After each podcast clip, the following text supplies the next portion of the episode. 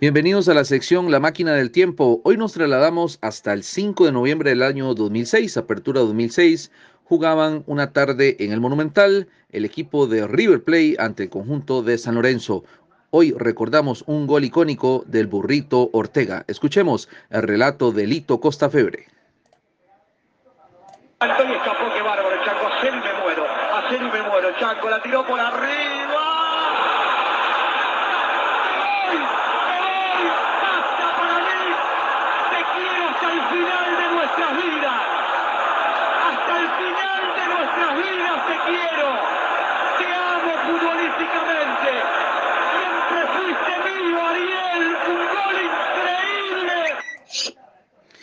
Un relato que ya son 16 años de esa tarde en el Estadio Monumental, 5 por 0 ganaba el equipo de River Plate y bueno, eh, entró de cambio, de hecho, esa, esa tarde eh, Ariel Arnaldo Ortega para deleitar no solamente a la tribuna del conjunto millonario, sino también a los aficionados del fútbol en general. Corría la fecha 14 del torneo Apertura 2006. La cita, como dijimos, era en el Monumental de Núñez, en donde se enfrentaban el River, dirigido por Daniel Pasarela, y San Lorenzo, comandado por un viejo conocido de la casa, Oscar Ruggeri. En una tarde empapada de agua por la lluvia y los goles, el millonario no tuvo piedad y dio cátedra de fútbol en el clásico ante el Ciclón. Los goles de aquel 5 de, noviembre fueron de Víctor Zapata en dos ocasiones, Ernesto Farías en dos ocasiones y para cerrar la cuenta una joya eh, de antología de Ariel el Burrito Ortega.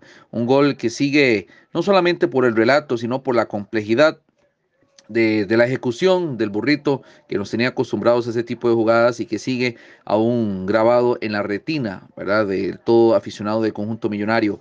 El jujeño se encontraba por el sector derecho de la mitad de la cancha y tras un pelotazo comenzó a correr en diagonal hacia el arco y justo antes de entrar al área levantó la vista, vio al arquero Sebastián Saja que atinó a querer salir y el burrito con una sutileza extraordinaria aplicaba una vaselina mientras el guardameta de San Lorenzo veía cómo su equipo sufría otro gol y cómo el estadio monumental deliraba con una exquisitez de ídolo que será recordado por todos los hinchas de River.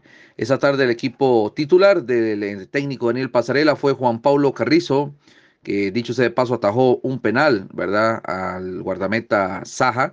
También Cristian Nasuti, Eduardo Tucio, Federico Guillermo Lucenjot, Paulo Ferreira, eh, Ferrari, Fernando Belusky, Óscar Ahumada, Víctor Zapata, Marcelo Gallardo, Gonzalo Higuaín y Ernesto Farías. Una tarde de fútbol, una tarde de un gol icónico, un plantel también de River cargado de muchos eh, nombres que posteriormente serían parte de la historia de las letras doradas del conjunto millonario.